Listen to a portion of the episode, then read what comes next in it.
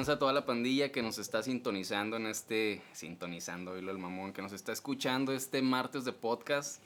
Como todos saben, pues el título de este quinto episodio es Abriendo Puertas. Creo que es un, una joya del, del underground con la que pues, muchos crecimos y fue influencia de, pues, de una generación prácticamente. Y pues qué mejor para hablarnos del tema que pues gente involucrada en esto, ¿no? Esto es el, esta es la esencia de los podcasts, ¿no? En, en, un inicio era, pues, yo voy a hablar de lo que me influenció y la chingada, pero pues, ¿quién soy yo en realidad? Pues yo no soy nadie. Nadie mejor que gente que estuvo involucrada, que en realidad nos cuente, pues, la historia, ¿no? Eh, dejarnos de guiar que por lo que yo escuché o por lo que me dijeron, ¿no? O sea, pues aquí se va a tener, pues, datos ahora sí que de primera mano. Y pues chingón para, para mis homies Indo, Simple, que pues, hicieron el paro y, y, prestaron aquí la locación de Golden Blade. Prestaron. Vamos, cabrón. Y pues no, nos van a contar pues un poco de todo, empezando desde los orígenes, las raíces de, de todo este pedo de C Plan G. Yeah. ¿Qué qué? Saludos a toda la banda SIM Play, aquí con mi hermano Indo, el indígena moderno que ha estado a lo largo del tiempo haciendo bastantes producciones y pues nosotros felices de poder compartirte la historia, lo que hemos hecho. En realidad a veces ni nos acordamos de todo el proceso, solo nos hemos dejado llevar. Pero al estar aquí después de 22 años con mi hermano y seguir creando y haciendo música, pues qué chingón poder recordar los inicios, lo primero, y pues lo que hay que, que transmitir, decirle lo que nos pasó a la banda, lo que, los que quieran escuchar, los que quieran este, poder ver lo que, o sea, escuchar lo que traemos, pues eso es, ¿no, hermano? Totalmente de acuerdo, carnal. Muy feliz de poder compartir el, el mensaje sonoro. Yeah. Yeah. Y bueno, eh, pues para empezar, antes que nada, y adentrarnos al plato fuerte que es abriendo puertas, ¿cuáles fueron sus inicios? Es decir, ¿dónde empezó todo? ¿Qué fue lo que los influenció? Definitivamente no fue el internet, definitivamente no, no, fue un CD, creo tampoco. Entonces, ¿cómo fue que, que llegaron a, a, esto que dijeron de a huevo que de aquí soy? Mira, si eso me lo hubieras preguntado hace 20 años, te hubiera dicho que el amor al hip hop. Si me hubieras preguntado hace 10 años, te hubiera dicho el hecho de querer expresarme, ¿no? Pero ya ahorita, después de 30 años, güey, yo creo que fue el hecho de que como el, es la evolución natural del ser humano que va buscando como dónde encajar. Voy buscando grupos similares a lo que yo pienso, no, ni siquiera, ni siquiera similares a lo que yo pienso, voy buscando dónde encajar y de repente me encontré con este, con la música rock y me gustaba mucho cómo era diferente el, el, el rock a, a, a todo lo demás. Pero un amigo, un amigo mío tenía cable, tenía antena parabólica y eso, el, el, el hip hop, la, las rolas de Onyx, las rolas de House of Pain, no, no, no me transmitían la misma energía que, que el rock. Entonces, yo no sabía que eso era hip hop, no sabía que eso era rap y yo decía, oh, esa, eso me, me llena como de energía, ¿no? Es, es, lo que yo quiero representar. Ah, era como un grito, pues. El rock era un sentimiento diferente, al menos para mí. El rap era un sentimiento que yo podía abrazar. Y uh -huh. yo decía, eso es lo que me gusta. No sabía que era hip hop. La pasión, la pasión por la sí, música. No sabía que era una cultura, cuatro elementos, cinco elementos, en fin. Simplemente me gustaba mucho la, la onda de cómo se expresaban ellos y eso era lo que yo quería hacer. Entonces, mis inicios en este pedo fue, en la música fue así. Escuchar, ver, eh, a través de la antena de parabólica de un compa los videos y después en los videos de patinetas decir, ah, patinetas es igual a graffiti, graffiti es igual a rap, rap Entonces, es igual a... rap es igual a el Philly. Y salía a patinar, salía a hacer graffiti y eso era, hermano. No, no había internet, no había tutoriales, nadie nos enseñó ni madre. O sea, fue por instinto. O sea, podías ver algo en un video y tú creabas todo el concepto, ¿no? O sea, no sabías ni cómo vivía, ni qué música escuchaba, pero te gustaba el graffiti, tomabas el graffiti. El ¿Cuántos años estamos hablando que tenían? Pues dentro de la cultura tenemos, bueno, yo tengo 22 años haciendo música eh, como GL, 22 años son, ¿no? Estamos hablando que fue por ahí, por el... yo tenía 14 en el 94, sí, Sindo está bien morrillo, o sea, siempre lo tengo que andar acarreando. Está chavo el vato. Tiene un pacto con el tiempo y él no cumple años, no sé cómo le hace. Esa es una... Esa pregunta la puedes agregar al podcast número 2, ¿no? porque es, importante saber cómo Indo está congelado en el tiempo. Bueno, y bueno, ya regresando al tema, lo de las influencias, yo creo que es un tema bien largote porque podemos, puedes lo que dice Indo es, bien importante. Nosotros estábamos en casa, no escuchábamos Juan Gabriel, no escuchábamos Bronco, porque, o sea, mientras más lo oía, pero nosotros era como que, era la época de Metallica, Guns N' Roses, este, Alex Lora, yo me acuerdo que salí, mi, mi primer grupo que escuché fueron los Beatles, Creedence, Bee Gees, entonces nuestra onda era bien, fue indistinta, o sea, nos cobijó otras personas y empezamos a escuchar esa música y nos identificábamos. Y luego llega el rap y dijimos, de aquí somos. Ah, Esto es lo que me... O sea, esta es la música que me pone la piel chinita, esta es la vida que yo quiero llevar. Entonces el hip hop nos lleva a amar la música después de todo. O sea, el rap me lleva a algo más grande que es amar la música, donde ahí ni, no distingues ni géneros, ni nada, solamente lo, lo bello que es la melodía, ¿no? En sí. Entonces, y hablando de grupos, pues en realidad escuchamos Gerardo, ¿no? Sí, rapeando. Y luego me acuerdo que era Caló, ah, chis, Caló, rapea, órale. Y luego Vanilla Ice, MC Hammer. Y luego decías tú, órale. Y empezaba, bueno, me acuerdo que Indo bailaba súper bien. De hecho, tiene unos pasos muy sensuales. Para todas las nenas, tengo mi canal de YouTube. Consúltenlo. No se olviden dar like. Doctora Lacran Hotline. El link en los comentarios. La onda era así, ¿no? Entonces, empezó de esa forma lo llevamos al graffiti y cuando después brincamos a lo que fue el rap, o sea, la música, hacer, a componer, pues en realidad nos olvidamos de todo. o sea, de todo, totalmente de todo. No, no era, igual y seguíamos haciendo graffiti, pero bien leve. Estábamos encerrados. Súmale a que nuestra forma de vida fue distinta, no teníamos amigos que, que nos invitaran a las calles. O sea, no andábamos en los bares, no andábamos en las fiestas. Todos nuestros amigos iban al estudio. al estudio de Indo. Fíjate, yo creo que, ah, ah, digamos, redondeando esta, esta respuesta, ¿Qué fue lo que nos influenció? Yo creo que fue la, la, la, la onda de buscar algo diferente a lo establecido.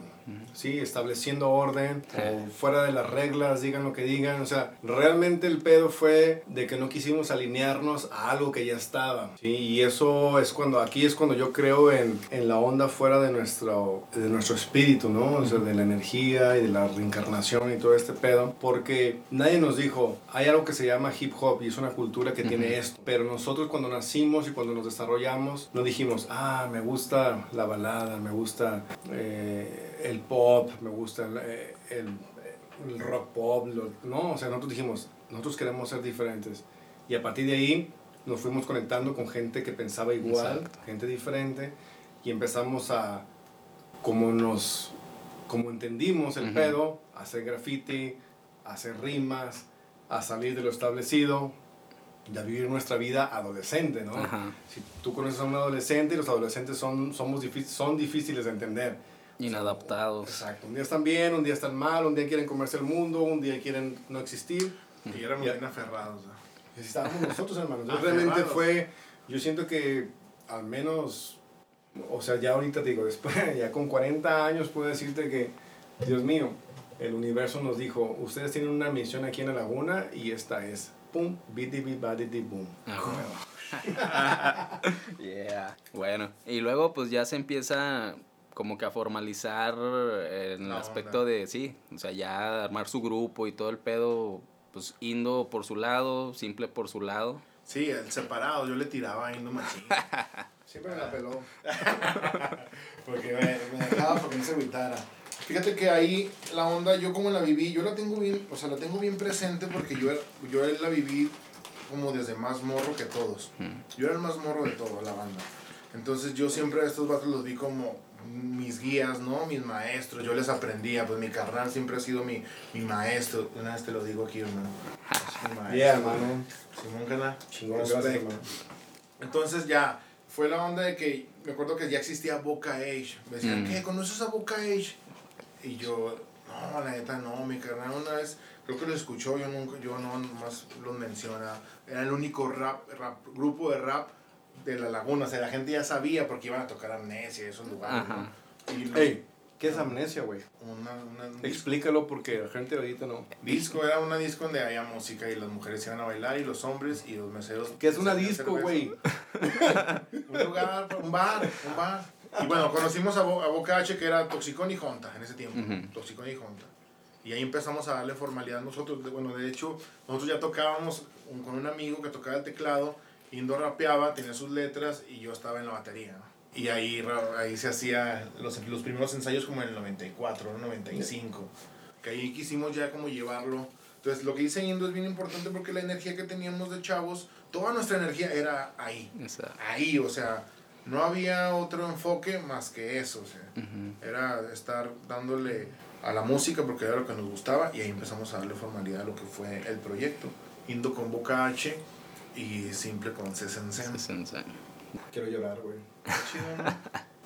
Y me, me, me agrada porque siempre andábamos juntos y fue que hicimos un grupo, o sea, Ajá. siempre era Boca H y Sesensen. Es que no- es- yo me acuerdo un chingo ahorita güey, que es esta parte, hermano.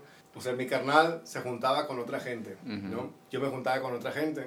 Pero siempre, tuvimos, siempre hemos tenido muy buena comunicación hasta ahorita, 2020, ¿no? Pero recuerdo mucho que me llega mi carnal y me dice, oye, hermano, hay unos vatos de Chapala, güey, que están buscando un baterista. Y yo, yo sabía tocar la batería según eso, ¿no? ¿Cómo ves, güey, la chingada? Y como ya hacíamos rolas con un compa que ahorita vive en Monterrey, Saúl, él tocaba el teclado. Mi canal y yo, pues decíamos a la mamá, hacemos como un grupo. Estos vatos de Chapala están buscando un baterista, ¿qué onda? Están haciendo un casting, hermano. Un casting en 1996. Sí, yo me acuerdo me, sa- me saqué de pedo porque llegaban al cantón y lo, eh, ¿qué onda? Vienen estos vatos y, no, pues ahí está mi canal adentro. Y me acuerdo que llegué y te dije, eh, güey, ahí están afuera unos, va- unos vatos, güey, que tienen un grupo. Vamos a darle, ¿cómo ves? Y este güey, Simón. Y luego te pusiste, y luego ya entraron, eh, ay, tú, o sea, no mames, ¿qué onda con nuestros jefes? ¿Qué pensarán, cabrón? Chingo, así, seis güeyes grandototes, güey, chingonotes, acá tumbadotes, güey. Oh, unos compas, güey, unos compas, no llegan al estudio, o sea, hasta, la- hasta el cuarto de atrás. Todavía ni siquiera era estudio, era un cuarto donde tenemos más batería y todo el madre. Sí, empezaron. Y luego empezaste a rápido, empezaste a tocar tú. Y luego tocar la batería como el, el baterista de Eagles con la de Hotel California, ¿cuál sería? Sí, no. O sea, empecé a, empecé a tocar mientras rapeaba. Porque, lo, porque realmente los vatos estaban buscando un baterista. Ujú. Pero yo les dije, hermano, más que un baterista, soy un batelista. O sea, batería, vocalista. Y tenía ya mis letras, hermano. Entonces Ajá. empecé a tocar la batería y empecé a rapear. Pues obscenas. el, el toxicón me estaba así, me- se me quedaba viendo y, y siento que en el fondo decía, este güey es el más grande del Del mundo".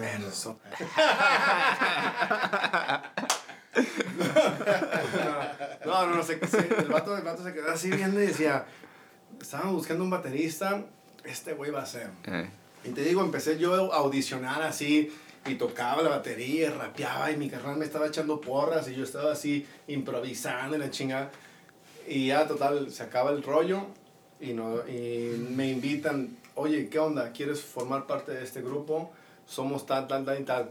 Digo, ustedes son Bocache, los que pintaron ahí en la Madero por la iglesia del Sagrado Corazón. Eh, Simón, sí. me hice el toxicón, yo fui el que hice Yo iba por ahí, yo iba por ahí.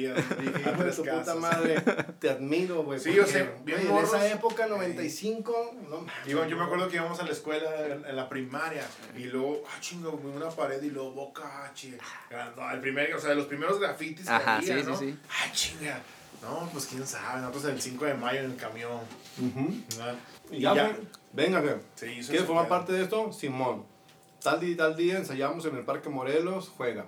Y yo ya tenía letras. Entonces, cuando llegamos a enseñar con los beats del Hunter, lo que ellos no sabían es que yo tenía letras. Empecé a rapear y de, de baterista de la banda pasé a ser el segundo vocalista. Entonces ya era Toxicón, el Philly y el Hunter en los beats. Y luego, y luego- empezaste a escribir machín y empezaste a rearmar algunas letras que ya tenían. Ujú. Ratas y dos, tres ro- rolas acá. Todos saltar. Honta y Tox ya, rap- o sea, ellos ya rapeaban, ¿sí? Pero antes pertenecía más banda a ellos, pero ellos ya estaban rapeando. Entonces Indo llega y de Boca H se cambia el rollo a Boca H, ¿no? Boca H. Y empieza Indo a meterse totalmente con letras, o sea, Indo escribía, pum, pum, pum, todo el pedo. Y empezó a estructurar nuevas letras y ahí los veía, yo estaba con ellos y yo iba al crew, a SMX y les decía, güeyes, allá están rapeando, hay que rapear. Y Cerco decía, huevo, güey, yo me acuerdo que yo, yo quería armar algo Y éramos un grupo como de 12 cabrones, güey. Y dijimos, vamos a hacer un grupo de rap. ¿Quién salta? Pum, solo tres, güey. Mm. Y ese fue Sensem. Yeah. Solo tres cabrones y represent ya, ya no pintábamos, o sea, sí, pero muy poco. Estábamos enfocados a grabar. grabar. Andábamos con estos locos, se hizo Sensem Bocache. Hicimos una grabación llamada Oriundo 98, donde invitamos a Monte Besanía, el W Crónico de Torreón entonces somos los tres grupos y después de eso pues grabamos el primer EP cuando con Piochos en Monterrey. Eso bien verga porque esta madre fue como nuestra adicción, ¿no? Fue como nuestra, nuestra droga. O sea, estos vatos, yo, yo, yo patinaba y, y andaba de delincuente con el Chochoy. ah, saludo al Chochoy, hermano, y leyenda. Con, y, con el Kona. De los primeros acá, skater, ¿no? De la laguna. Y estos vatos hacían el graffiti, pero cuando, conocimos, cuando nos quisimos dedicar al rap, fue como una droga. O sea, dejamos todo todo, hermano. Y nos dedicamos totalmente a escribir, a rapear, a hacer música. Y así fue cuando lo que hice este güey que hicimos lo de poniendo la en map. Y esa vez estuvo bien machín en Monterrey, porque fue la primera vez que salimos y fuimos al primer festival Lowrider.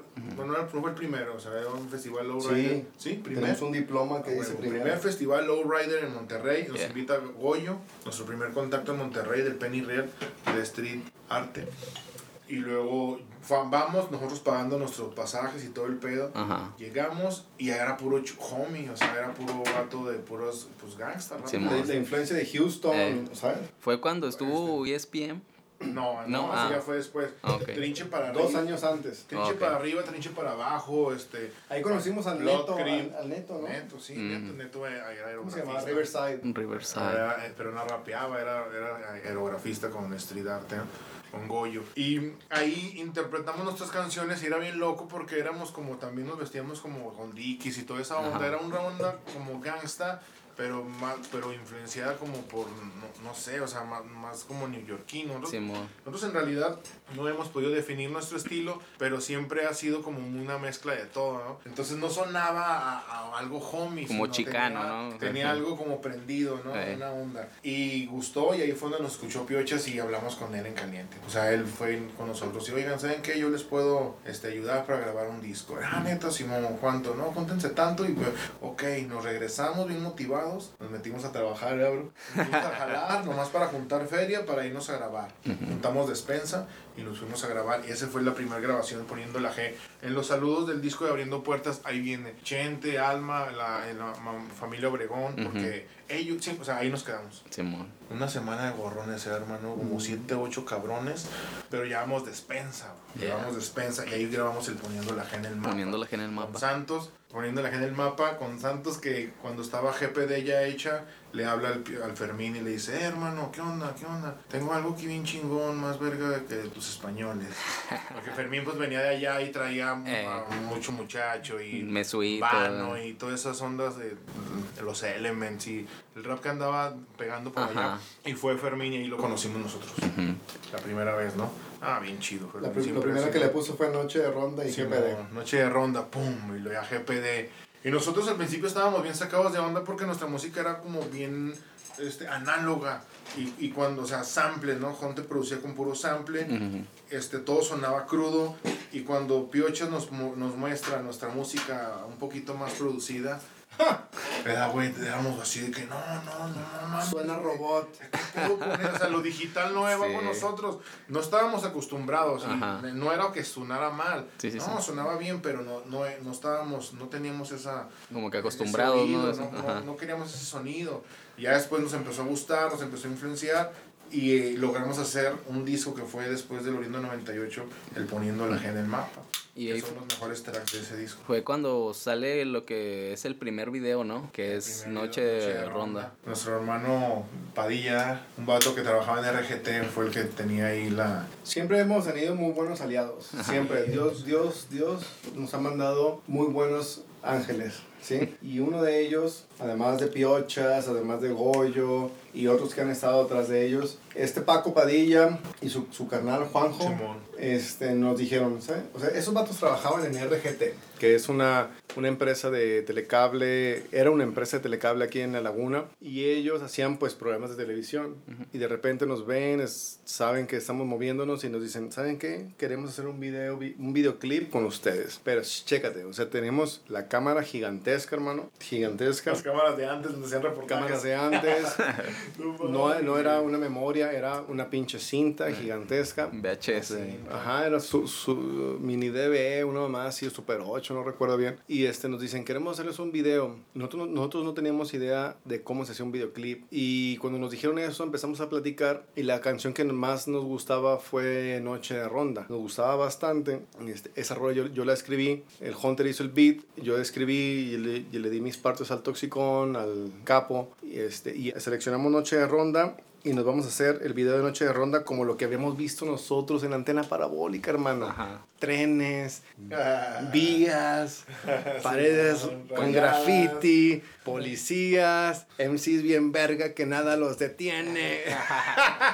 Ah, estuvo Puro verguero Estuvo ahí. chidote. La verdad, la experiencia Ajá. estuvo bien machín. ¿no? Entonces, ya al verlo editado, al ver ya el, el proceso final, el producto final fue así como algo, no, hombre, o sea, impactante para nosotros.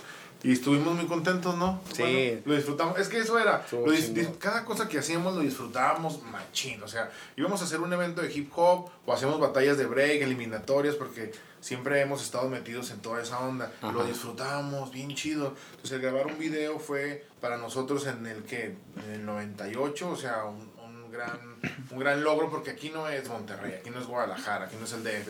O sea, no hay, o sea, es Gómez Palacio, hermano. En realidad estamos en un lugar pequeño Ajá. y no hay, o sea, aquí es pura industria y ganadería, aquí no hay nada ah, de, para el arte. o sea, este, hem- hemos podido trabajar, o sea, y lo hemos hecho en contra de la corriente, que es vivir en Gómez Palacio. Pero pues nuestros aliados, el triunfo de Caballeros del Plan G es de todo un, un- una milicia, todo un escuadrón que nos ha apoyado. Yeah. Estos vatos, los Padilla, los hermanos Padilla, les mandamos un saludo. Este, se, se, se, se unieron con nosotros y pudimos lograr este trabajo. Ajá. Ya después de ese trabajo empezamos a, a grabar lo que fueron los sencillos. O sea, después de poniendo la G en el mapa. Bueno, no, muy- no, no es cierto. Después de poniendo la G en el mapa, hicimos el, el de, el de Hello loco contra contra el mundo. mundo, Simón. Que fue totalmente, o sea, algo volver. ¿Te acuerdas? O sea, era como que poni- poniendo la G en el mapa fue un producto en estudio. Ajá. Qué locos contra el mundo. Ah, sí. Qué locos contra el mundo fue. donde, algo grabado acá de una sola toma, güey. Hermano, lo terminamos un día antes de tener un show en el ferro. ¿Sí o no? Ah, para regalar. Sí, Sí, es que ya, ya lo habíamos, eh, ya lo habíamos nosotros eh, dicho que ese día íbamos a soltar ese, ese cassette. Ajá. Entonces lo, lo terminamos y eran unas rolas pues bien chidas, pero era otra vez como el Oriundo 98. Simón. Y ahí pues vienen canciones representativas también de, de lo que es este GL, ¿no? Todo lo que íbamos, muchas producciones de Honta, ya Indo estaba también produciendo. De hecho ya, ya fue, no fue grabado en el estudio de Honta, ya estábamos en la casa, o sea, ya el, Gel- el Gelocos contra el Mundo ya se grabó en el estudio. Ahí ya surgió lo que sería Gelocos Producciones. Sí. Gelocos, sí, o sea que en forma, ¿no? Ajá, en forma. Ya como en forma de estar grabando nuestras cosas para prepararnos para el sencillo. Yeah. ¿sí? Porque, bueno, después de esos eh, surge la remezcla, ¿no? Sí, después de ese, de ese, del Hello El EP, mundo, ajá. sal- solta- soltamos lo que fue la remezcla. Fue el primer trabajo, el primer negocio que hace Caballeros del Plan G. Ricardo Bravo nos habla y nos dice, tenemos una rola para ustedes, este, eh, tenemos tanto para ustedes, vayan a Monterrey, Piochas va a producir, no, Pa- Piochas va a grabar. Y en ese momento nosotros vamos a darle. Empezamos a crear la remezcla, ¿no? La remezcla, o sea, Caballeros del Plan. En sí no había nada En sí escrito. no había nada y dijimos, primero vamos a sacar el remix. Éramos, éramos bien pinches ocurrentes, bro. Éramos súper ocurrentes porque primero vamos a sacar el remix y luego sacamos la original. O sea, al revés, güey. Y por eso es la remezcla, porque primero soltamos el remix, primo. Ya llevábamos el beat, era un beat de Honta. De hecho, la gente conoce la remezcla por, porque es. Nosotros, nosotros este, traducíamos remix, Remix. remezcla. Pero realmente la canción, la canción se llama Caballeros del Plan G, el remix. Y toda la gente lo conoce como, ah, es la La remezcla. Simón. ¿Tienes uno, bro? Pero, pero realmente es, es, es Caballeros del Plan G, el remix, porque Ricardo Bravo en su trip quería que, que CSNC, Mi Boca H, hicieran una rola juntos, producida por, por este, Eric Santos. Ajá. Entonces dijimos, ¿qué hacemos? ¿Qué rol hacemos? ¿Cómo la llamamos? Ajá. Entonces dijimos, Yo me acuerdo que tú sacaste el nombre, güey. sí, íbamos en un carro, íbamos fumando, íbamos en un carro. ¿Y por qué no le decimos caballeros del plan G? ¿Cómo? Sí, como los Salud caballeros de la eso. mezcla redonda. O sea, ahí, ahí surge el nombre Caballeros del Plan O sea, el, Bueno, el recuerdo nombre- que yo tengo como, es- Como nombre de una rola, Sí, sí, sí. eh, Caballeros del Plan G. Mm. Así fue. Íbamos en un carro, hermano, cotorreando. Y luego, ¿por qué le- yo dije, ¿por qué no le ponemos caballeros del plan G? Haciendo alusión a los caballeros de la mesa redonda, por la pinche lealtad, por el pinche honor, por el pinche orgullo y la entrega. No, La Simón. pasión, el amor, el Y honor. ahí, y ahí fue como, fue, for- fue dándose forma de que la Gómez era Ujú. nuestra reina, nuestro imperio, la G. Porque ese fue el, Etcétera, la etcétera. misión, o sea, llevar a Gómez, si te fijas casi todo ha sido así, o sea, G locos, ¿no? O sea, eh, poniendo la G, ¿sí? O sea, G locos contra el mundo. Entonces, la misión siempre fue de que queremos que conozcan nuestra ciudad, Ajá. nuestro barrio, de aquí somos, y si se puede, y lo podemos lograr, y todos lo podemos lograr, ¿no? Yeah. Cada quien que se ocupe de lo suyo puede llegar a ser grande, no nomás porque estamos aquí en un lugar tan pequeño. Entonces, ahí fue donde, donde empezamos a trabajar la rola de Caballeros del Plan G, que ya llegamos a grabar y me acuerdo que estaba, Eric Santos estaba muy contento de trabajar con nosotros, ya habíamos grabado poniendo la G y en realidad hicimos una química bien chingona con el Piochas y grabamos, hijo de la chingada, ¿te acuerdas que grabamos antes de ir al evento a tocar? No. A cantar, el Piochas tenía un, un compromiso con la artillería Oh, pesada sí. de que tocar en la Huasteca. Ajá. Y nosotros teníamos que grabar la rola antes. Entonces grabamos en chingo. O sea, el Piocho estaba emocionado porque no se imaginaba que nosotros ya llevábamos el verso No. súper ensayado. Nosotros llegamos en Monterrey con un beat. Ah, eso Llegamos con es un beat. Antes, eso es antes. Ah, yo eso me la. Si llegamos con un beat Ah, no, y el Piocho la escuchó y nos, nos hospedó en su casa. En su cantón, hermano. Y luego, bueno, no había GPS, no había Uber, o sea, era como llegar como te da tu chingada gana.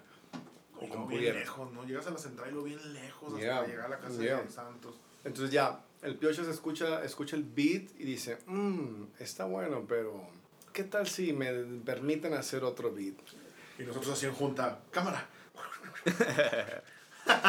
Sí, bueno, vamos a dejar que el productor... En sí, el, el beat era muy distinto a lo que suena Muy ahora. distinto. Sí. Nada que ver. Sí, sí, nada y que ese ver. beat lo había hecho Honda. Mm. Sonaba y chingón, pero. Sí, estaba muy chido. Y de hecho, muy- o sea, sonaba, y todos estábamos bien amarrados a la base, ¿no? Ajá. Sonaba bien chido, pero fue así de que Pioches, él, su instinto dijo, déjenme hacer Quiero hacer algo". uno. Y, y fuimos la, y vimos una manera de componer distinta, ¿verdad, hermano? Sí. O sea, el vato, te cuenta que se puso a escuchar rolas, güey, Ujú. canciones, güey. Se puso a escuchar canciones, güey. y uno a uno fuimos cayendo en la cama dormidos. Y todos nos fuimos durmiendo, güey. Y luego ya el vato, después de oír música, o sea, de influenciarse, de empaparse, empezó a crear el beat, güey. Yeah. Y yo me acuerdo que me levanté en la mañana, fui de los primeros que me levanté. Y luego lo veo de espaldas, güey, en la computadora. Yo nunca había visto a alguien amanecer haciendo música, güey. El vato, mm, y luego me dice, mira, güey, guacha. Y luego, a ver, dale tu verso. Y empecé a rapear. Y el vato empezó a hacer los cambios en el beat, valiéndole madre cada cuatro tiempos, cada ocho tiempos, cada seis tiempos, un intro, uno. Sobre la marcha. No, güey hizo los cambios así. A ver, güey, no, ya nos despertamos todos, empezamos a rapear, empezó a hacer- mientras íbamos dándole, iba, iba dando, haciendo los cambios de beat, güey. Terminó y así quedó, hermano.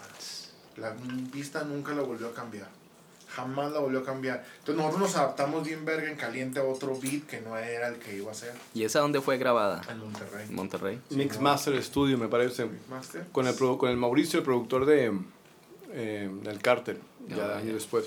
Mauricio. Mauricio. Algo así. Este.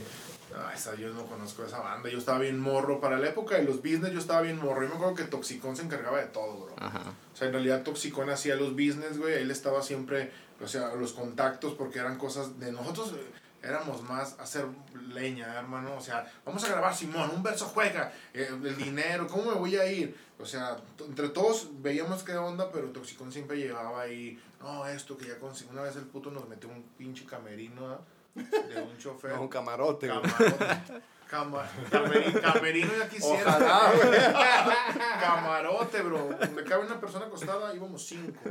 No, la primera, sí, la fue la primera vez, creo, que, a, a fuimos al DF. Ah, bueno, ni siquiera DF, fue a A Nesa. Fuimos a Nesa al, al festival de la revista Colors. Primer festival del aerosol. Aerosol. Aero- ya era de- aerosol. de- del Fly. Y luego de repente regresa el Tox y nos dice, bueno, ya se armó, vámonos. Ya, Simón, y vamos bien verga. Y dice, no, güey, Ahí. ustedes van aquí. Ah, ¿Cómo ahí? Dice, sí, vamos en el camarote. Ah, pero ¿quién va? ¿Tú o tú? Dice, no, los cinco. Todos a Y la vez. verga, me acuerdo que en ese entonces el cerco y el, y el simple estaban pasaditos de peso. el Hunter estaba pasadito de peso y Todos fue, fue Mario. No, Mario No. no fue. Y nada más el Ale y yo éramos fitness, ¿no? Acá veganos y la chingada. Y dijimos, verga, ¿cómo le vamos a hacer? Y nos metimos los cinco hermanos en un camarote donde duerme un, Güey un acostado. cabrón. Un chofer acostado. Oh, aparte, deja tú, de aquí a Monterrey, no, de aquí al DF. 12 horas en carretera en un camarote. Era la pasión, era la pasión de querer Oh, llegar, shit. de que la gente escuchara nuestra música y siempre fue eso. Nosotros tenemos un mensaje, tenemos que llevarlo hasta allá porque no había internet, no había forma de poderlo hacer. Ahí la piratería nos ayudaba mucho, o sea, la piratería fue, fue de mucha ayuda para nosotros porque nos hizo poder llegar a la gente que no íbamos a poder tocar con nuestro, con nuestro alcance, ¿no? Hicimos un business una vez, ah, juega, se va a difundir nuestra música en Soriana. Ok, ¿cuántos necesitamos? Nosotros hacíamos 100 discos. Ah. No, pues para empezar era 100 mil. Vamos a ver. No, pues cuando 100 mil. Ahora, ¿cuántos tienes? 54, 54, sí, nos quedan. Bueno, ahorita vengo. Estaba bien chido porque empezamos a crear industria. Yeah. Empezamos en realidad a vender. O sea, empezamos a hacer nuestras playeras. Yo me acuerdo una vez que nuestra gira se sostuvo por la venta de las playeras. Sí, como- Yeah. Sí, o sea, teníamos playeras que vender, teníamos discos, sacábamos pósters y ahí vamos a Nesa con la mochila en la espalda. Para ir con pioches traíamos maletas, siempre tratando de, de, de cargar nuestra mercancía, nuestro producto. Y toda la banda en Monterrey, en el DF, en Puebla, Toluca Ajá. y más ciudades, San Luis, Saltillo, siempre la gente ha sido, tiene mucho amor para la G y eso nos llena de mucha emoción a todos, ¿no? Nos sentimos bien agradecidos que, que la gente, tu mensaje, tu, tu onda, tu música, entonces, esa de la, y éramos así, la remezcla no le decíamos a nadie que le íbamos a grabar, nunca contamos nada, Ajá. nunca decíamos nada, porque queríamos hacerlo que todo se diera y que fuera sorpresa. Simón. Y hay mucha mala vibra de repente, entonces mejor todo en silencio. ¿Y qué están haciendo? Pues pum, música, ¿no? Yeah. Música. Y así se dio la remezcla y ese fue el primer business que, que tuvimos nosotros como, fíjate, y, no fue de Caballeros del Plan G, fue de Sembo KH, Mm. haciendo un producto llamado Caballeros del Plan, Plan G. G. Mm. Se hizo la remezcla y se iba a utilizar en el sencillo. Y se utilizó en el sencillo y ahí sacamos la original, que la original dura 12 minutos. Ese fue nuestro primer sencillo. Y ahí nos metió la loca idea de hacer sencillos. Ahí dijimos, ah, somos una pinche disquera, vamos a sacar sencillos, secreto, diletantes y caballeros. Son los tres artistas, o sea, jugándoselas a Ajá. los Death Row. ¿no? Estábamos hablando de en el 2000, ¿no? Eso fue en el 2000. Simón. Y fue muy agradable poder conocer un chorro de banda, ¿no? O sea, diletantes, con- trabajar con secreto. O sea, en realidad los productos son buenos y fue bien chido poder este, compartir la energía con ellos porque de eso se trataba. Como dice Indo, nuestra banda siempre se dio de que cómo conocimos a Secreto, cómo conocimos Ajá. a Cerco, era porque, ay, este vato tiene un disco de ah, sí, te lo cambio, te lo presto, no, Simón. Y ya te hacías compa y de ahí empezó toda la trayectoria. Entonces se puede decir que después de la remezcla, cuando ya surge el sencillo, es ya el, el primer trabajo formal de Caballeros del Plan G como tal. Exacto. Sí. Sí, es que después de la, después de la remezcla, imagínate, unos, unos morros de 20 años que alguien del DF los contacta por teléfono Para una rola. para una rola y les ofrece dinero. Ah, Y nos dijimos, ah, chinga. Lo logramos. mañana, mañana en Miami. Mamá, te voy a poner una casa. Jefa, ¿cuánto fue la luz? Siempre me está diciendo cosas. La computadora todo el día prendida. A ver, mi amor, ahora sí te voy a responder por los tres hijos que te hice. Firmando Bueno. cheques y todo el asunto fue, hermano, que, que nos, nos dijimos, lo están pagando por hacer una rola. ¿Sabes qué, jefa? La verga la ingeniería, la verga la licenciatura, no quiero saber nada. Y hermano, Sí, era vivir el sueño, no hermano. queríamos estudiar. ya Era vivir un que- sueño de que, fuck shit, estamos haciendo música, nos están pagando, Simón. Una revista, este, sale un artículo de nosotros en una revista, entonces nos, nos estábamos hinchando sin perder los pies Sí. eh, del suelo. estábamos gozándolo. Pero estábamos así de que no mames, güey, estamos haciendo machín. Y empezamos a entender que podríamos hacer un business, porque veíamos cómo lo hacía Dead Row, que era el referente inmediato, este, y dijimos, bueno, entonces aquí somos una disquera. Yeah. Somos caballeros, pero ¿a quién más necesitamos sacar? Ujú.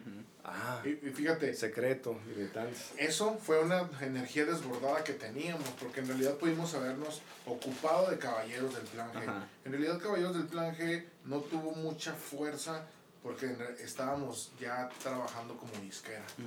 ¿Sí me explico? Sí. O sea, Caballeros si tuviera tenido toda la energía hu- hubiera hecho otras cosas distintas, pero en realidad estábamos queriendo jugar a la disquera, haciéndola de disquera, administrar artistas, este, proyectos, porque desde a, partir, o sea, desde ahí siempre fue secreto, ok, diletantes, ah, ok, esta risa, ah, ok, Soes, ah, el CAE, o sea, Dash, o sea, siempre no, y luego Monterrey, Sol- Soldados del Reino, este, México, o sea, siempre estuvimos buscando la forma de, de estar con todos y, de, y de apoyar a todos, ¿no?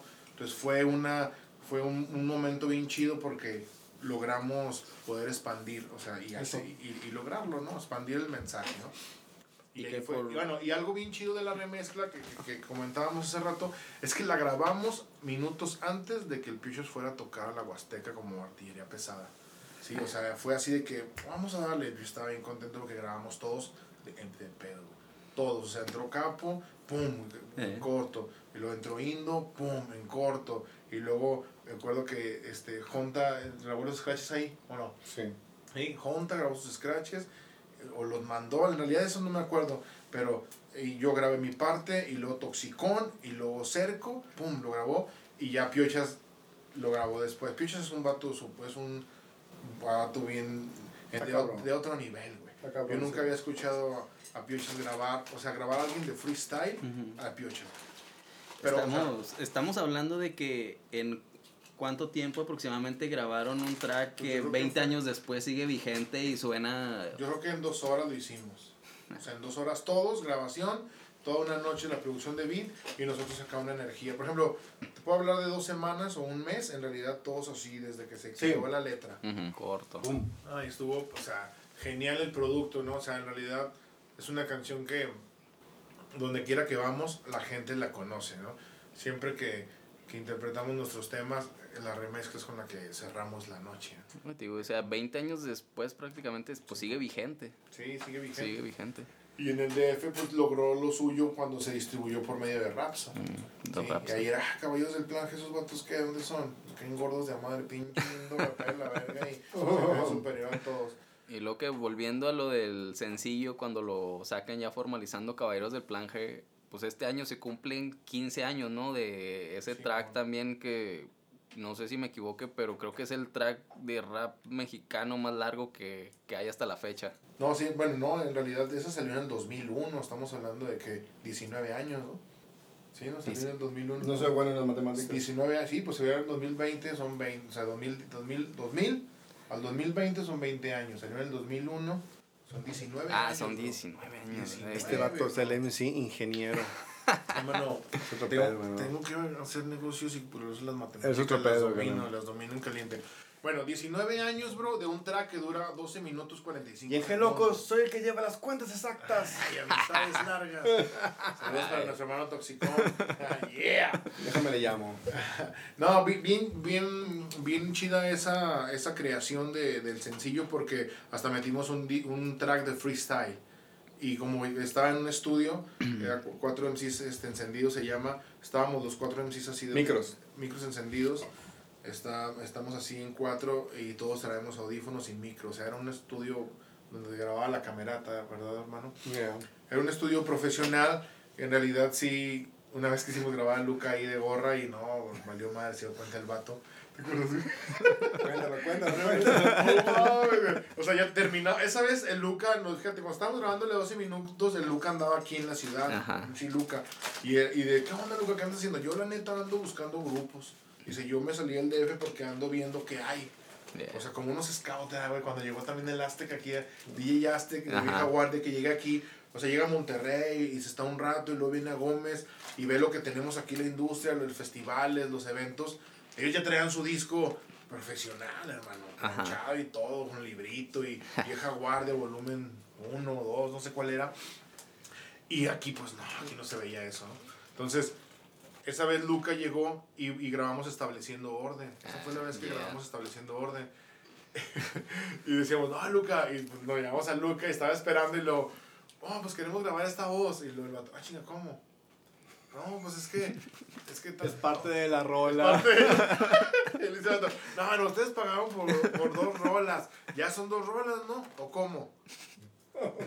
No, pues es que sí, hay, pero lo voy a meter ahí. No, no, no, no, no lo voy a dar. No, no, no, no, ni madre. Y luego le habla al que hace los, el business, ¿verdad? Largo. ¿Qué pasó? No, dos rolas. Él no se pudo. Y esa vez grabamos en la noche con, con Luca, pero todo en contra, hermano.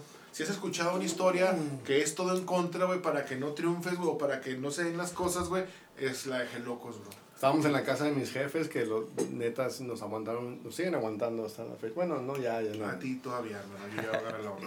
ok. Bueno, no, no nos prestaron el estudio, hermano.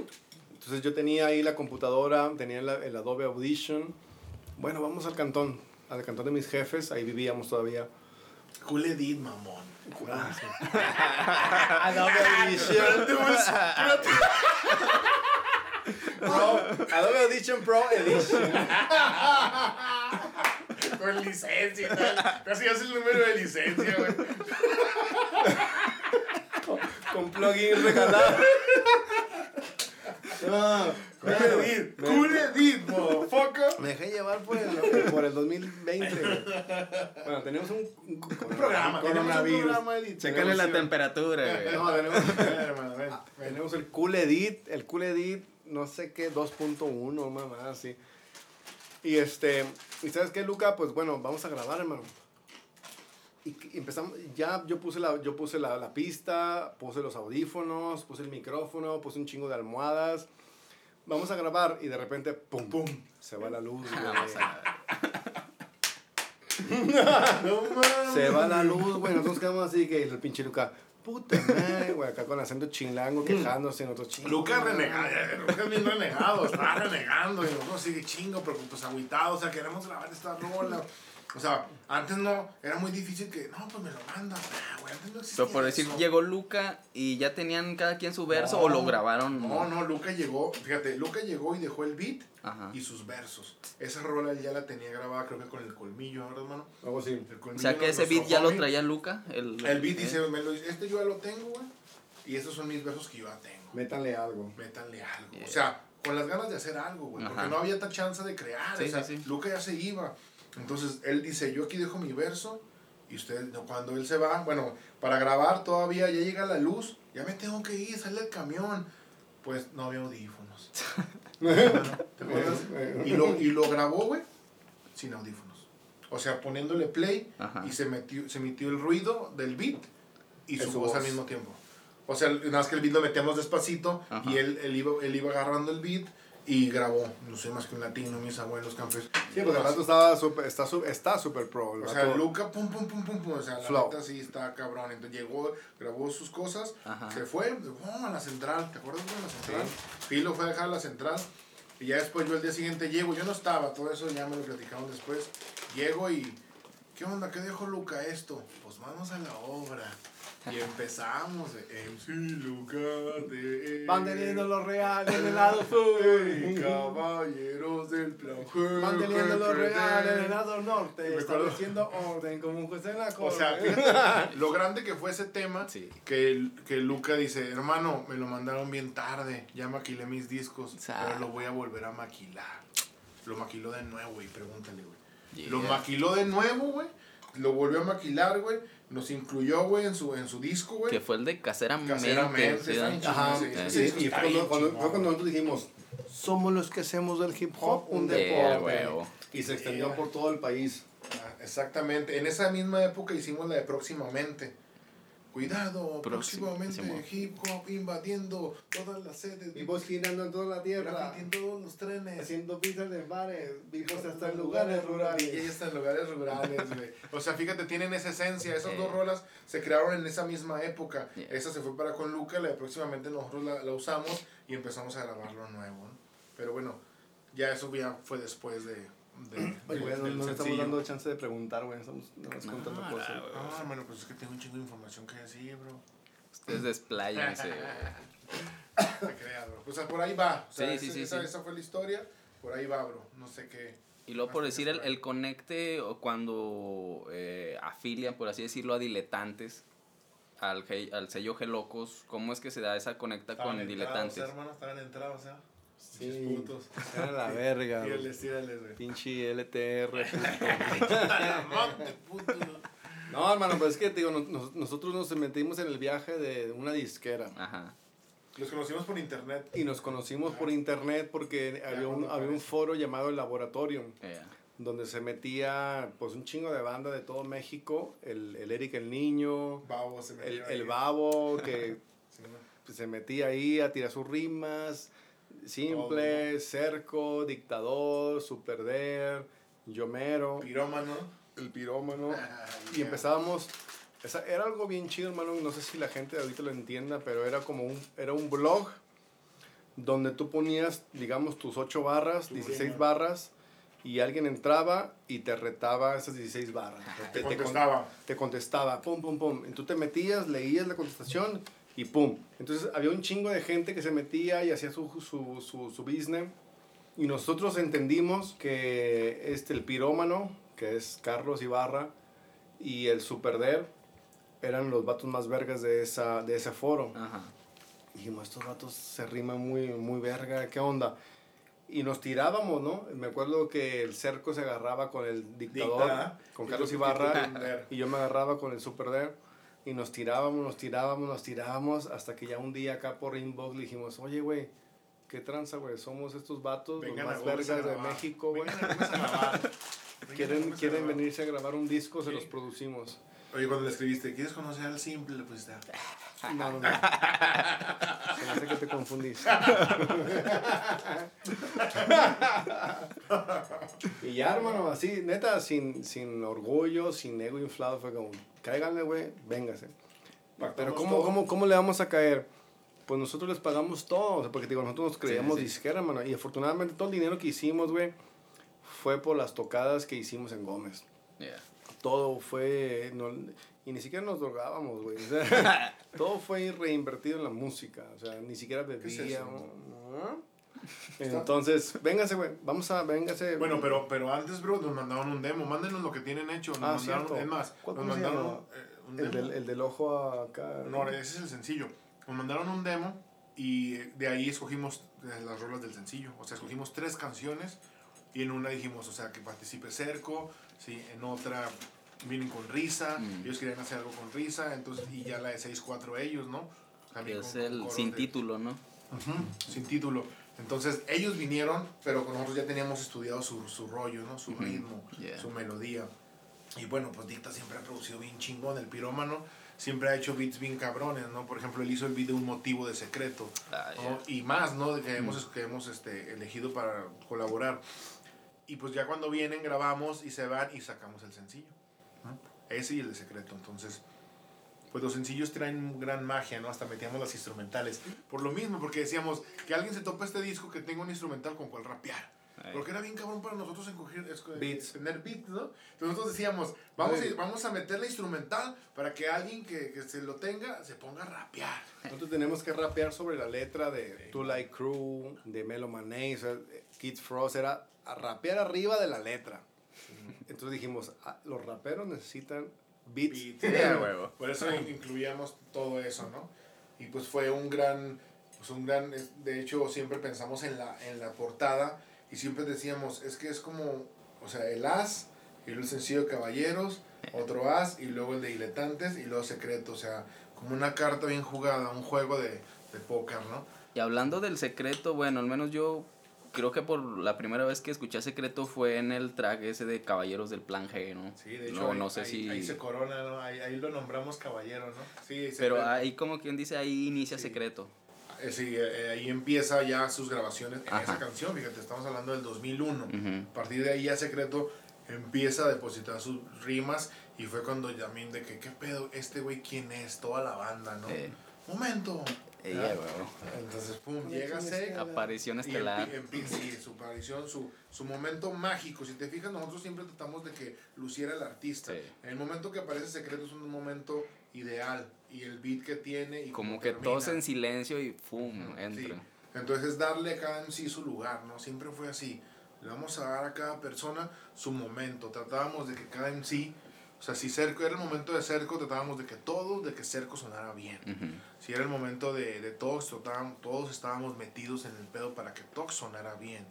Entonces era un, era un buen colectivo, o sea, nos ayudábamos bastante. En ese tiempo trabajábamos todos así. Pero supongo que, o sea, ya lo cotorreaban y todo, ya traía también secreto la onda de, de querer rapear y Secreto eso. rap- sí, Ajá. sí, no, el secreto ya rapeaba con nosotros en vivo, tenía sus letras este, y grafiteaba con nosotros. Y él Ujú. tenía su crew, desde yo desde la secundaria con secreto, pues, lo conozco desde la 18, él estaba en, estaba, yo estaba en primero, secreto en segundo e Indo en tercero secundaria. Yeah. Entonces, en la 18 de marzo, puros águilas reales, putos.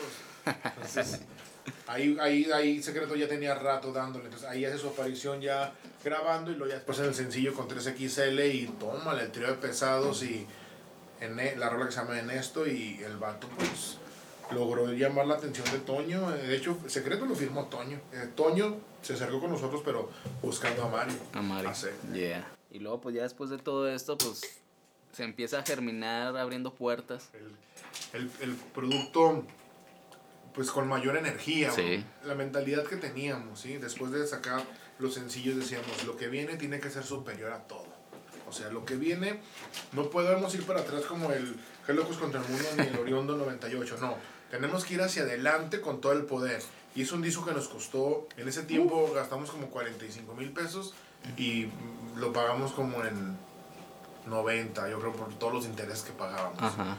entonces, poder sacar esa cantidad de dinero para nosotros era increíble, no lo lográbamos, ¿no? Era in- in- inimaginable, pero la neta nos valió madre. Dijimos, Simón, hay que hacer este pinche disco en un estudio bien verga. Pero por decir, eh, después del sencillo de Caballeros del Plan G, inmediatamente empiezan a trabajar en esto, Sí. de abriendo puertas. Sí, sí, o sea, así de que la mira estaba en un álbum. Ujú. Terminamos, o sea, es el sencillo a un álbum. O sea, pero tan diferente suena que ya no quisimos meter el sencillo. Se supone que era el sencillo Sí, sí, del sí. álbum. ¿Sí me explico? Eh, sí, sí. O sea, fíjate cómo va cambiando todo. Sacamos un sencillo porque íbamos a sacar un álbum que donde viniera el sencillo. Pero después, esto suena tan diferente que dijimos, ese sencillo ya no queda aquí. Ya fue algo viejo. Entonces empezamos con todo. Me acuerdo que la primer... De la época en lo que cuando compusimos todo, me acuerdo poco, pero... Se me, o sea, de las cosas más interesantes para mí fue que Cerco empezó a producir, Indo empezó a producir. Entonces, los beats ya sonaban ya hechos en, en, un en una computadora, Ajá. ya no estábamos usando samples o, Más bien el o, sample. o el deck, ¿no? El sampler, el sampler, sí, el sampler donde te- repetimos el, el loop, y luego el deck y luego el teclado, no, ya teníamos Computadoras. computadores, empezábamos a producir distinto. Entonces llegaba Cerco con el beat de Miss y ah, porque Cerco es el productor de ese beat. Ajá. Y lo Indo en el de juguetes. Ah, cabrón. Luego colisión verbal, llega Cerco y le mete este, unos sonidos Honda, unos violines. Ah, cabrón. O sea, empezamos a experimentar con los sonidos. ¿Cuál fue el primer track que grabaron de, de ese álbum? Ah, esa sí me la sé. Y colisión verbal. Colisión. Simón, hermano. Colisión verbal fue la primera que grabamos y tiene una esencia medio loca porque, fíjate, yo me acuerdo que todo estaba en contra. Fuimos, nosotros ya queríamos grabar y fuimos al estudio del vato y se me ando cambiando. Ya no lo tengo en mi casa. ¿Cómo que te andas cambiando? Y me acuerdo que Cerco, Tox, Indo siempre platicaban de la calidad. O sea, es que tiene que sonar bien, no vamos a ir a grabar. Pues mejor lo grabamos en la casa, no. Tiene que ser un estudio. Y estos vatos de Altinker se llamaban en ese tiempo.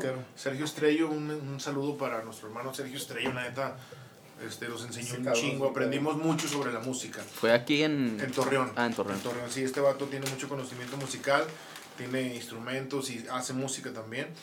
Y este, con él llegamos y, y logramos poder todas nuestras ideas vaciarlas a esto, Mm.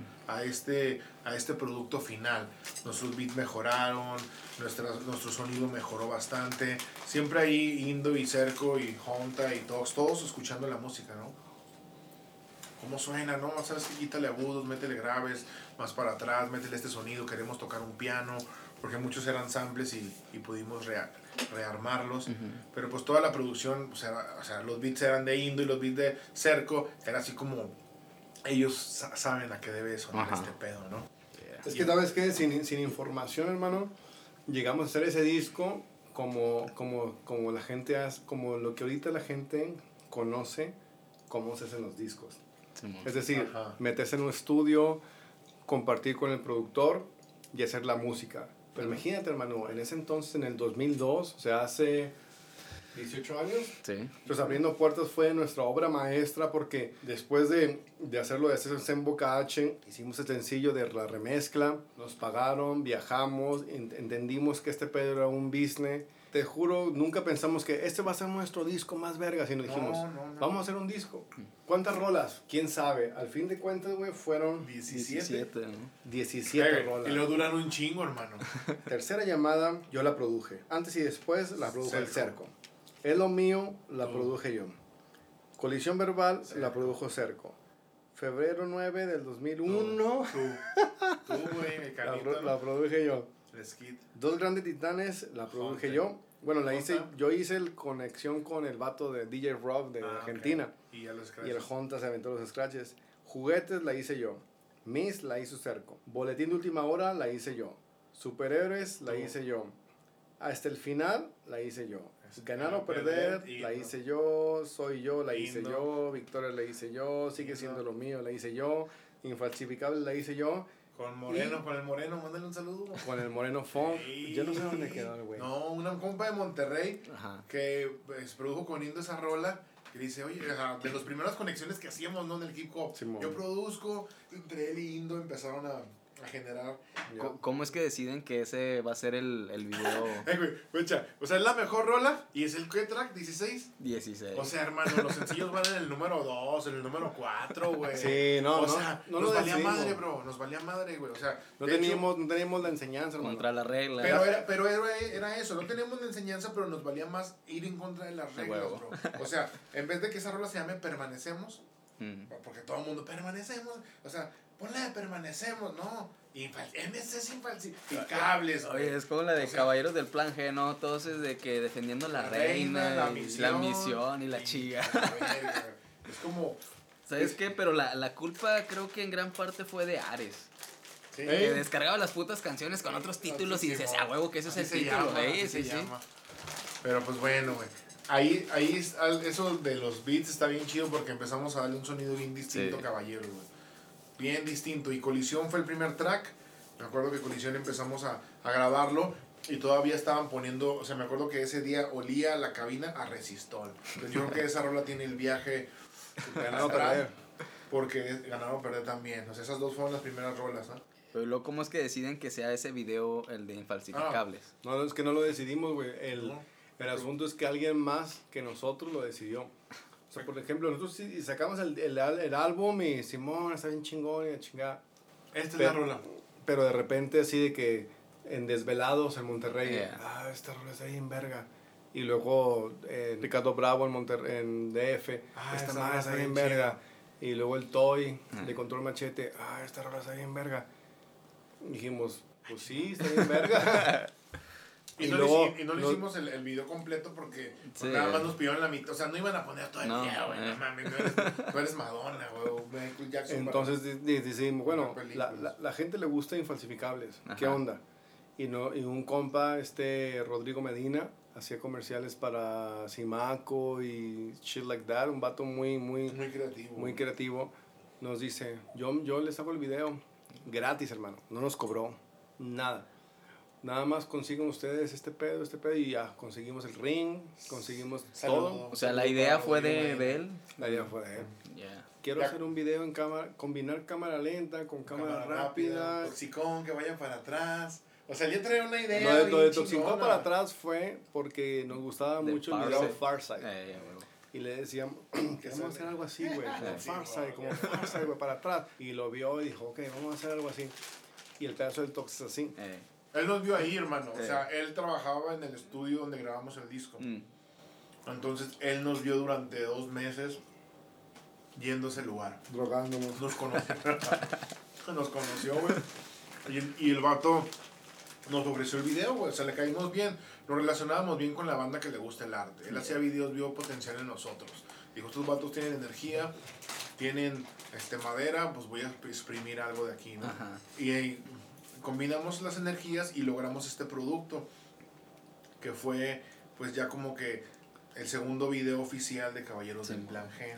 Que en realidad pues fue un álbum meramente de Gómez Palacio, ¿no? No es como que quisieron meter colaboraciones de otros lados ni No. nada por el estilo. Pues nomás viene el secreto que en la de es lo mío y superhéroes ¿no?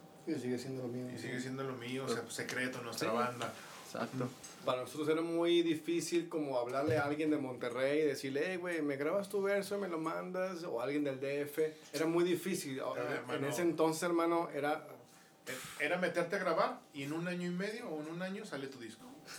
Sí, o sea, de aquí que lo maquilas, de aquí que lo llevas a los... Porque nosotros nos encargamos de llevarlo a Monterrey. Ya llegaba ahí y, y se pirateaba, ¿no? Ay. Pero ya llega, llegó tu disco. Si ibas a al DF y lo dejabas ahí, entonces planear una canción era un año, era medio año de lograr sacarla al público. Ajá. Cuando nosotros traíamos nuestro disco abriendo puertas, me acuerdo que traíamos el máster. Fuimos a Monterrey y se lo enseñamos a nuestros amigos. Este es nuestro nuevo disco. Toda la banda decir que, ay chinga, esto suena totalmente distinto. Fuimos al DF, me acuerdo muy bien que tocamos el DF. Se lo enseñamos a nuestros homies.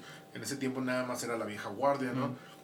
Llegamos con Luca, con Aste, con el Jerry, con toda la banda y este es nuestro disco. Ah, chinga, qué pedo. Es algo totalmente diferente. ¿No? O sea, fue algo distinto que andábamos mostrando y la gente nos daba, o sea, se lo enseñamos a nuestros amigos para saber qué impresión tenían y escuchar qué canciones sonaban bien, para saber cuál sencillo íbamos a, a lanzar, porque ya no iba a ser el sencillo Los Caballeros del Plan G. Colisión les gustaba bastante también, ¿sí? Les gustaba mucho ese track, pero en realidad, pues a Infalsificables por la vibra, por la prendidez, por lo que la energía que tenía, lograba tener más, pues más madera para hacer un sencillo, y por eso fue nuestro primer sencillo. Simón. Y en cuestión de la fotografía y el diseño del disco, No, Ahí no sabíamos nada. Solo le decíamos al diseñador, hermano, queremos salir de ahí. O sea, teníamos la noción. Ajá. Me acuerdo que nos fuimos a tomar fotos a mi cantón, ¿te acuerdas? En el cantón. ¿Sí? Las fotos de abriendo puertas, güey, estamos en la azotea. Está de arriba para abajo, güey. Ey. El fotógrafo está abajo, güey. Ey. Y ahí estábamos en la azotea. Me acuerdo que estábamos en la madre donde está el gasfield. Y luego los demás están arriba, pero yo estoy abajo, güey. Simón. Ahí fue, güey. No, Toda la, wow. toda, toda la, el arte de, esa, de ese, Ajá. lo, lo urbano, nos, lo tomamos arriba de- del cantón. Y ya lo que, las fotos de estudio donde mandamos saludos y todo, eso nos, lo to- nos tomó Memo. Guillermo Ávila. Guillermo Ávila. Memo Ávila, un gran fotógrafo de aquí. Ajá. Este, con él fuimos a su estudio, nos tomamos unas fotos en estudio. Ajá. Y, y en el disco, pues vienen No, pero, espera, güey. Cuando nos tomamos fotos en el estudio, hermano, era algo muy, era algo muy en shock para nosotros porque, porque el hip hop no podría, no podía posar, El güey. equipo fuera a las calles, hermano. Tú O sea- eres, el, tú eres el primero que empezó a hacer pinche, a hacer comercial, güey. Jódete, Quiero decirle a todo el mundo eso, güey. Jódete, güey. Los pinches taquis en el culo. Cállate, hermano, te Bueno. están escuchando tus alumnos. Yo sé. El asunto, hermano, era de que no podía salir así como que con, con- con una pose, hermano, con, con, con la mano en la frente, en la gorra. No podías hacer una pose porque eras un poser. No podías hacer pose porque eras un poser. ¿Te Un bandido. ridículo, hermano? Entonces, bro, era muy difícil para nosotros poder hacer una sesión de fotos. Simón. Porque el hip hop en, la, en México y en la laguna no te permitía que tú fueras un vato ostentoso Ujú. y similares. Crecido, ¿Eh? crecido. Crecido, o sea, no, no podías tomarte una foto en un fondo negro y agarrarte la gorra porque eras un pinche vendido. Eso no era underground. eso no era underground, güey. No era permitido por el hip hop real, güey. Y batallamos un chingo, güey. Un chingo para cambiar esa percepción, güey. Digo, sin enojo de nada. La neta me da risa en este momento. En aquel así. entonces- O ja, ja, ja, ja, ja. No, hacia arriba. Sí, no, sí. está muy motivada. Ajá, sí. Salud. de, de burla. Y, y, y me da, y me da como un poquito de tristeza porque, güey, mucha gente no pudo hacer lo que quiso hacer Por porque por miedo. Por miedo. Di nombres, di nombres. Por ejemplo, el Dani. Está reprimido. Jódete, güey. Sigue preguntando. Desde desde aquí se oye todo. Es que ya están ahí hablándole seductoramente al micrófono, güey. Así vieran toda la gente cómo está yendo aquí. amigas. Está abrazando el micrófono acá y hola. Pues fíjate, el micrófono sí te oye, todo el mundo te oye. Buena. Sigamos No con la música, güey. Pero pues creo que es la, la esencia, ¿no? De los G locos, plan G, ir contra el mundo. Así es, O bro. sea, desde que iniciaron hasta la fecha, yo creo, ¿no? Así es, lo, es lo que nos tocó vivir, güey. Y Y no podemos quitarnos esa, esa envoltura. Nos tocó abrir puertas. Nuestro disco es legendario y profético. Abriendo puertas es nuestra aportación al hip hop. Son ciclos. Y ya. Quédense con eso, hermano, porque después de ahí ya están los demás. güey. Nosotros nos tocó aportar con ese disco y abrir las puertas, pese quien le pese. Y a partir de ahí seguimos nosotros haciendo lo, lo mismo, ¿sí? Haciendo hip hop, pero en otra época. Entonces mucha gente se agüita, mucha gente se irrita porque ¿cuándo los vamos a volver a ver juntos? ¿Cuándo hacen un disco? No, hermano, eso no se va a repetir porque el cometa Halley no vuelve a pasar después de 20, 30 años, güey. Y abriendo puertas es lo mismo, hermano, ¿sí? No va a volver a pasar. La gente quiere que hagamos un abriendo puertas otra vez. No va a volver a pasar, hermano. ¿Por qué? Porque nuestra misión fue abrir las puertas. Exacto. Nuestra misión fue esa. No lo vamos a volver Se hizo en el 2002 y ahí está. Exacto. Ahí está ese disco, están esos siete- 17 tracks y fue algo sorprendente para todos nosotros. Poder grabar los scratches de Honta al final del disco cuando ya está todo terminado. Poder decir, esta parte es el coro cuando no teníamos ni puta idea de cómo era un coro. Y decir, estos son mis coros. Yo me siento bien contento porque abriendo puertas como Daniel y es un coro que yo hice sin tener noción de música. Sí, esto va para mis familiares. Es un coro que yo hice sin saber. Índole de juguetes, juguetes que crecen. El de superhéroes, super, super, superhéroes. lo- Yeah. En serie. Son en realidad coros super este, mm, trabajados, bro. Son coros complicados y trabajados. Ajá. En realidad son canciones hechas de una estructura de un intro, un desenlace, un precoro, un coro. Pero lo hacemos sin saber en realidad música. Nadie de nosotros estudió música. Oye, Nah. canal, yo me acuerdo que pues yo no sabía bien cómo estaba el pedo cuando escuché la de abriendo puertas como Daniari y decía, ay, güey, pues quién será Da- Daniari, ¿no? Un rapero under de, de, de qué lado, ¿no? ¿Qué, qué pedo? De? Seattle.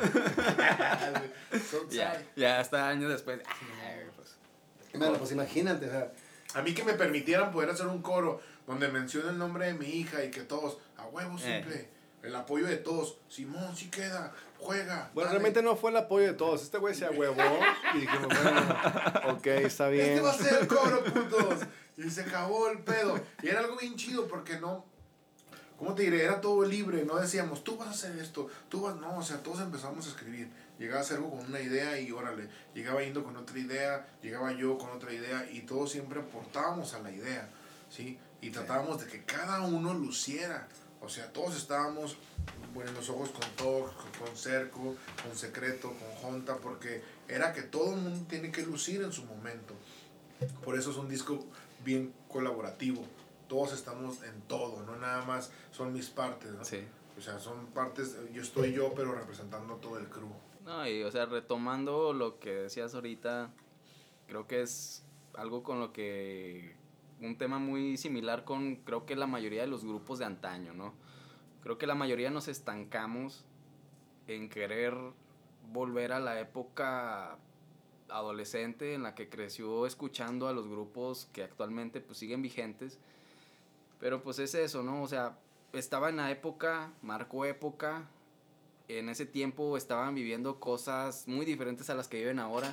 O sea, está muy cabrón volver a sacar algo similar o igual, pues no, o sea, no se puede. ¿Por se qué? puede.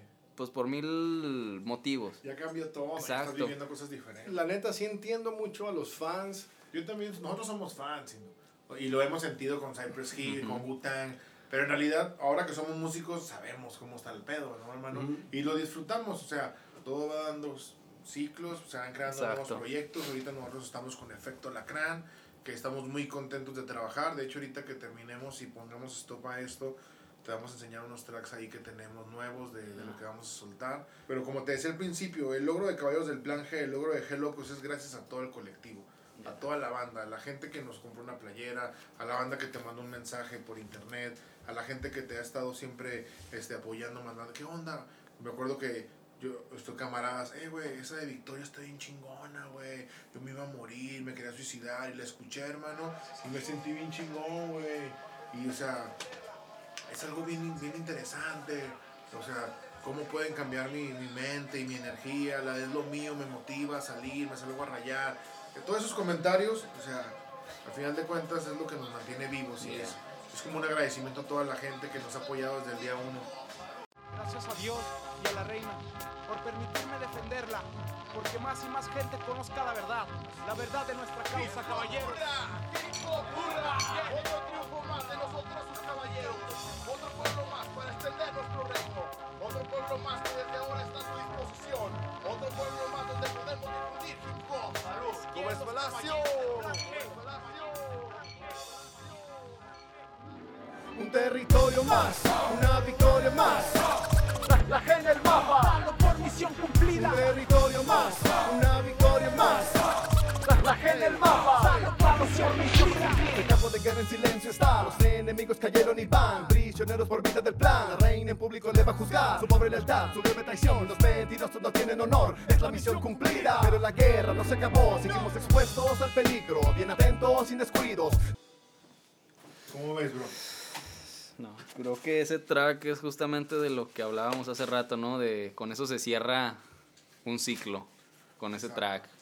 O sea, no, no hay más que decir. Exacto. Bueno, obviamente después de que la escuchen sabrán de Ajá. qué, ¿De qué estamos hablando, verdad? de qué estamos hablando y pues sí, ya no pueden esperar algo más. De, Exactamente, al menos ¿no? de, de ese de esa época, vamos. Para eso están esos tracks y los interpretamos las veces que quieran. Los cantamos bien felices, nos divertimos mucho cantando esas rolas y las podemos cantar infinidades de veces. Por nosotros no hay ningún problema. Ajá. Esas, rolas, esas rolas las dominamos al derecho y al revés, ¿no? Entonces, canciones como, como, como Ganar o Perder, Soy Yo, de ese disco Superhéroes que las interpretamos en vivo, o sea, siguen siendo... A veces no, no, no nos alcanza el tiempo para poder cantar todas, ¿no? Sí. Tenemos que identificar las mejores del álbum, pero todas las rolas de ahí son increíbles, ¿no? Sí. Nos transmiten mucha energía, juguetes, o sea, la gente nos pide, nos gritan, ¿verdad? Nos gritan, o sea, estamos, empezando, empezamos en la, en la tercera rola y ya, juguetes, la reempezcla.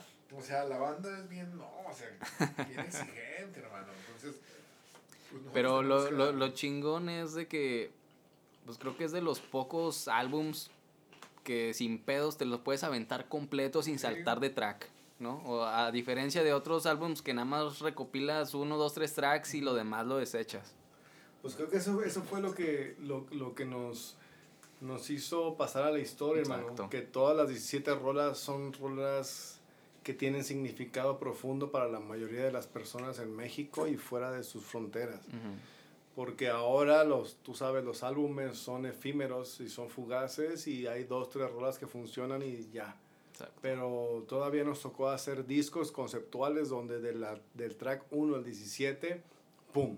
funcionaba, ¿no? Entonces, yo jamás en mi vida pensé que, por ejemplo, juguetes, cuando yo estaba haciendo el beat de juguetes, nunca creí que, que fuera a ser una rola emblemática, hermano. Sí dije, juguetes, güey, pinche sampleo súper ton, duro, ton, Rebajado, rebajado. Siempre nos gustaba rebajar las cosas. o sea, Sí, nunca produje un beat pensando en voy a tener un hit. Exacto. no sabemos ni que era un hit. No, no sabemos que era un hit. Bueno, sí en el béisbol, ¿no? No sabía ni siquiera que el, que el, que el, que el productor se llevaba el 50% y, lo- y los letristas se llevaban el otro 50%. Y que me debes dinero. Me deben dinero, G Locos Producciones. un chingo. Fue uno como los que conectó Vini Castilla en las ligas grandes. ¿eh? Exactamente. Yeah. Pues eso es abriendo puertas para nosotros, hermano. Creado en el 2002, que después de 18 años sigue sonando. Lo ves aquí empaquetado en ese disco que, que te mostramos. Fue, este, o sea, esa edición blanca Ajá. fue sacada por Ricardo Bravo en el DF. Oh, yeah. Pues en el DF hicimos un business con él. Ya sabrán todos cómo es hacer un business con Ricardo Bravo. un poco complicado. Pero ese lo sacó él y tenemos algunos ahí. Yo creo que vamos a sacar un baúl más adelante vendiendo a lo mejor 100 discos, últimos 100 discos oficiales de Abriendo Puertas. Ese disco es una joya. Lo tenemos en físico. Tenemos pósters y pues interpretamos esas rolas donde quiera que vayamos. Ahorita en el proyecto Efecto Lacrán tenemos la Infalsificables, cantamos Noche de Ronda. tenemos- De eso es a, es a lo que iba O de sea, ahora en lo que están trabajando como efecto alacrán. Exacto, esas canciones suenan en nuestros shows como Efecto Alacrán, las tenemos trabajadas con la banda en vivo. Y que de hecho, por lo que vi, se aproxima algo nuevo de efecto alacrán con sesiones en vivo, ¿no? Sí, tenemos ahí una sesión. Por ahí escuché un track, bueno una parte de la remezcla que suena muy verga. Sí, sí, hay sí, muchas sí. cosas interesantes con Efecto Lacrán. Mujer Locos, Cerco está haciendo cosas muy interesantes. Secreto está también grabando lo suyo. Yeah. Tenemos unos tracks muy chidos. De hecho, tenemos un track igual y si te quedas aquí ahorita lo sonamos y está muy interesante. Pues simplemente Entonces- esto que acabo de escuchar de de misión cumplida. Ah, Su exactamente. puta madre, es eso, remontarse a, la- a lo que toda la banda Ajá. quiere. Eh, güey, ¿cuándo sacan algo nuevo y que la chinga? Es eso, Eso es. es. esto y es un cierre. Exactamente. Y- Y, es lo que trae Efecto Lacrán. Tenemos unos tracks aquí muy chidos que pues los vas a escuchar ahorita y queremos que la, la gente los escuche y los tenga. Y pues próximamente lo van a tener ahí en sus oídos, en Spotify, y en su disco. Y salud, salud. y pues es, esto es, ¿no? O sea, de parte de, de todos los que somos Jere Locos, de Yeah. todos los que somos SNC, de todo lo que es Boca H, los caballeros del plan G, la- los G Locos, o sea, es un mensaje, o sea, de logro para todo, de, de parte de todos, ¿no? Todos lo hemos logrado, ¿no?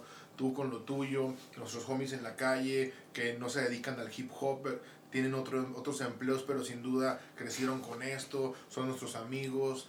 Es una lluvia de energía entre todos, ¿no? Y lo que hemos logrado, pues también ellos tienen mucho que ver en esto. ¿no? Sí, huevo. Somos un todo y somos toda la pandilla. Llámese Gómez Palacio, llámese la comarca lagunera, llámese México, llámese el mundo. O sea, estamos generando un cambio en la sociedad y eso es lo que hacemos, ¿no? Musicalmente. Simón. Nuestro producto cultural ese. yeah. No, pues en lo personal, la neta, un chingo de gracias por, pues, por el tiempo, por la disposición, por... Eh, bueno, ahorita a ver si- todavía me quedó algo de la, de la, de la feria ahí en la Cheve.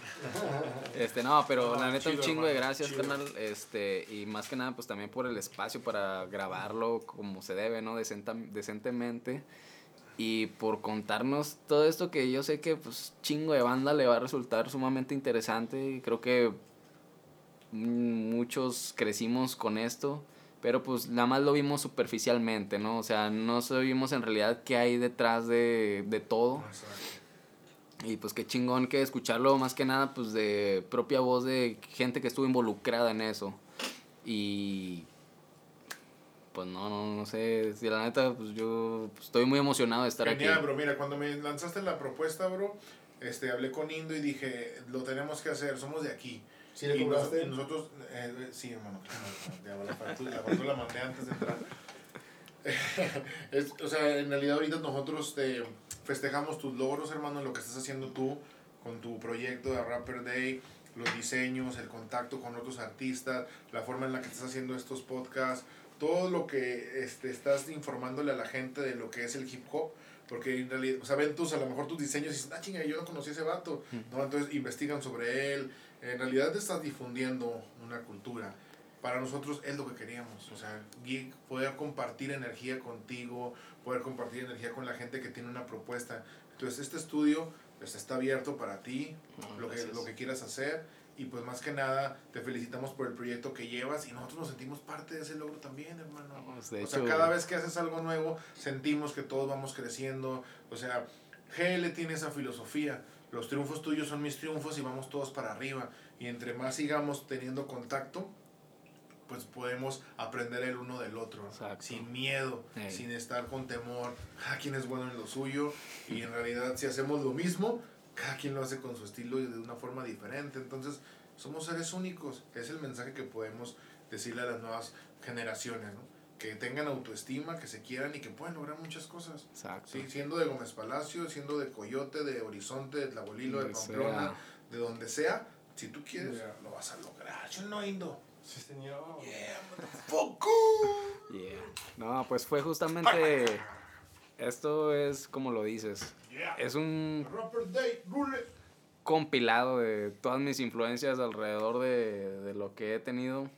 Y pues eh, este es el producto final que es a Rapper Die. Y obviamente, pues, puta madre, pues, son una influencia meramente de casa prácticamente. Entonces, eh, es para mí un honor que estemos hablando de, de algo tan importante, no nada más en, en lo local, sino en lo nacional y más allá de las fronteras. Entonces, pues no, chingón. Y pues no, no sé con qué quieran cerrar ya para terminar esto. Sigue trabajando, ahorita estamos con Efecto Lacrán, contentos de poder compartir energía con, con los músicos Betote, Toño, Lalo, un saludo, contento por tener a mi hermano Indo al lado, él tiene mi respaldo, yo estoy con él y si, seguimos con la vibra GL, ¿no? O sea, Yeah. somos gelocos y pues mucho amor y respeto para todos y nos van a escuchar próximamente. Tenemos mucho, mucho que decir directamente desde Gómez para el mundo. Yeah. Cuidado próximamente. Pues así fue, pandilla. Esto fue el quinto episodio del podcast de Rapper Die, titulado Abriendo Puertas. Mejores invitados no pudimos tener para que nos contaran acerca de esta joya del underground. Y pues creo que todas sus putas dudas tuvieron que quedar resueltas y si no, pues ya se la pelaron. Esto ya no se repitió. Entonces, pues ya saben, no olviden este seguirnos ahí en las redes, Spotify, YouTube, hasta Metroflog y MySpace y la chingada, ahí estamos. Y pues ahí comenten qué les gustaría que, que se hablara o a quién le gustaría que saber algo más, ¿no? Entonces, pues ya, sin más que decir, nos vemos el próximo martes. Yeah, boy. La historia se resume en dos fases. Antes de GL y después paz. Fuera.